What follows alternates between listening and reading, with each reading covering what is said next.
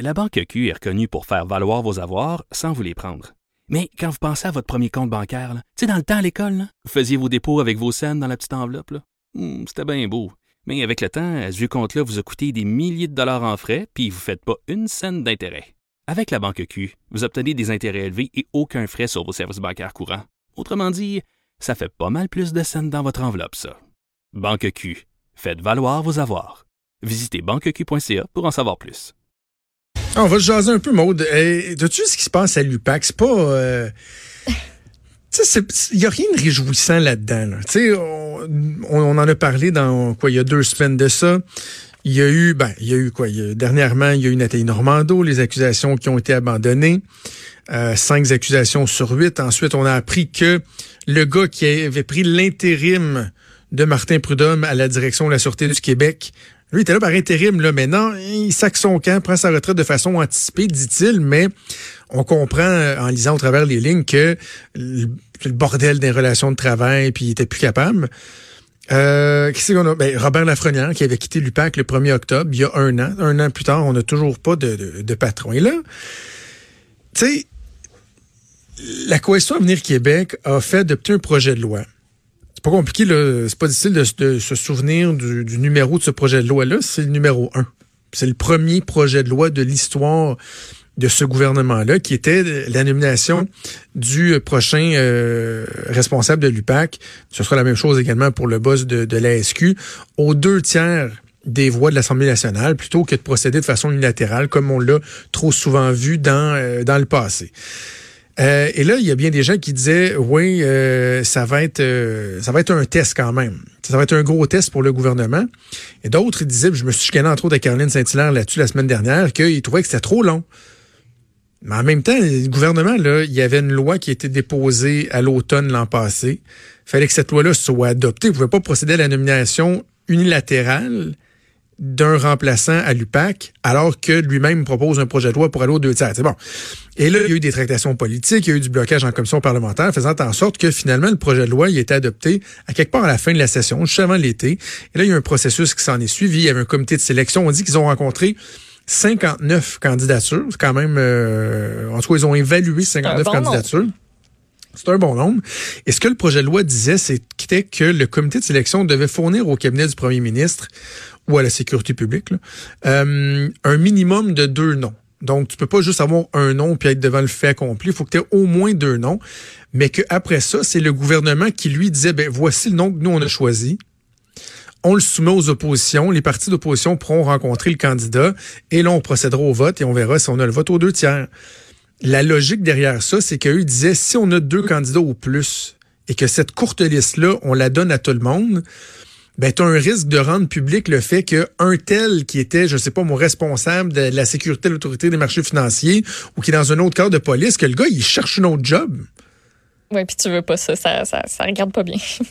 tu sais, les partis d'opposition disent ah manque de transparence, mais en même temps là-dessus, je comprenais le gouvernement. Là, tu sais, tu dis ben regarde, si ça marche pas, on ira au suivant sur la liste ou on reprendra le processus. Mais donc hier, le gouvernement a, transmis le nom euh, qu'il croyait être le bon, Frédéric Gaudreau, pour diriger l'UPAC. C'est lui qui a pris l'intérim depuis que que M. Lafrenière est pas là.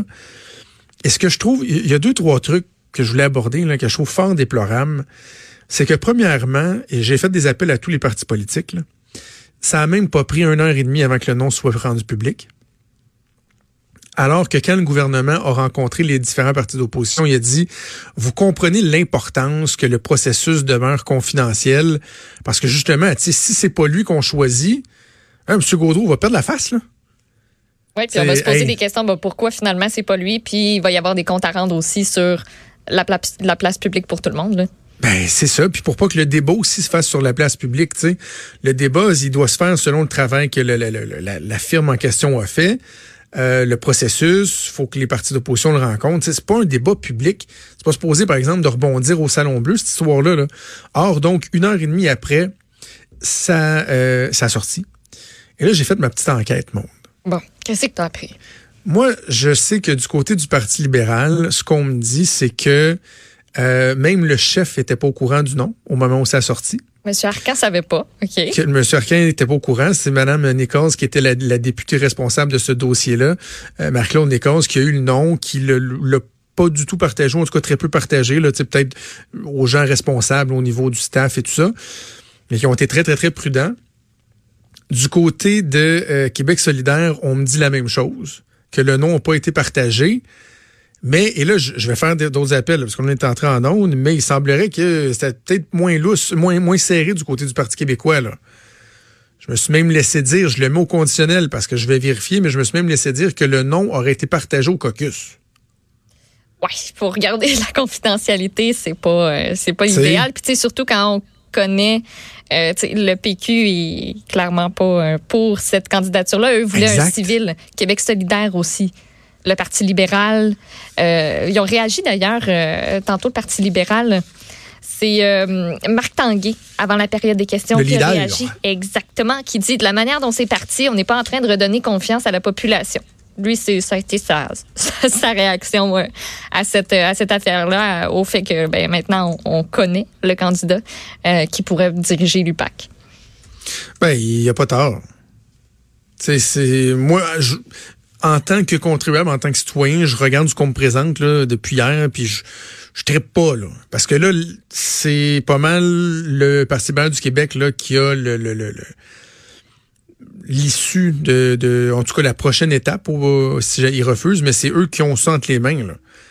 Parce que si les libéraux approuvent, là on a le deux tiers, même si QS puis le Parti québécois disent non le gouvernement les deux tiers. Donc, tu sais, je, moi, je, je, suis pas en train de dire c'est la faute du Parti québécois. Euh, mais d'un, j'appelle à la prudence de tout un chacun. Respectez. C'est quoi ces, les fuites à tout vent tout le temps, là? sais, respectons le, processus en cours et surtout évitons de faire la petite partisanerie avec ça. Tu sais, que le Parti québécois et Québec solidaire veulent, par exemple, que ce soit un civil, donc pas un policier, un avocat, quelqu'un qui a de l'expérience, mais qui n'est pas un policier, qui soit à la tête de l'UPAC, ça peut être louable. Mais de là à discréditer tout de suite un candidat qui est soumis, tu sais, je ne sais pas comment l'expliquer de, façon concise et, claire, Maude, mais le fait qu'on veut que le deux tiers des, des élus votent en faveur de nominations comme celle-ci, ça veut pas dire que chacun peut y aller de sa petite exigence. Ouais. C'est de dire que la, la candidature choisie aura été rubber stampé, approuvé par tout le monde, faisant en sorte que l'indépendance va être totale et complète, qu'on n'aura pas l'impression que la personne doit des comptes au gouvernement ou a des comptes à rendre au gouvernement, et non pas de dire, ben, euh, tu sais, comme quand tu te magasines un char, là, ben, moi, je voudrais telle couleur, ben, moi, je voudrais avoir les mags, ben, moi, je voudrais ci, puis je peux avoir les, les sièges chauffants? Tu sais, c'est parce que maintenant, on s'entendra jamais, là. C'est exactement ce que la ministre Guibault a dit euh, ce matin aussi on jouera pas de jeu de politique, on fera pas de jeu de politique avec ça, ça n'a pas sa place. La nomination du prochain patron de l'UPAC, puis selon les informations du journal aussi, euh, ça a l'air que le gouvernement Legault a longtemps cherché à nommer un civil pour souligner sa volonté de repartir sur des bases nouvelles. Mais c'est parce qu'il fallait trouver un candidat qui est à la fois au fait des enquêtes policières, du système judiciaire, qui euh, il fallait également que ce soit un gestionnaire à la réputation qui avait pas de tâche. Fait qu'il faut, faut s'assurer que cette personne-là, on puisse pas aller fouiller dans, dans son passé puis dire ah non, ça, ça, ça, ça, ça fonctionne pas. Puis finalement, on l'a nommé, puis ça, ça, ça fait pas de sens. Euh, fait que ça n'a pas été facile de trouver la bonne personne, paraît-il. Ben, c'est ça. L'important, c'est d'avoir la, la, personne la plus compétente. Bref, c'est un débat qui va continuer à faire rage au cours des prochains jours. On fait une dernière pause et on revient, bougez pas.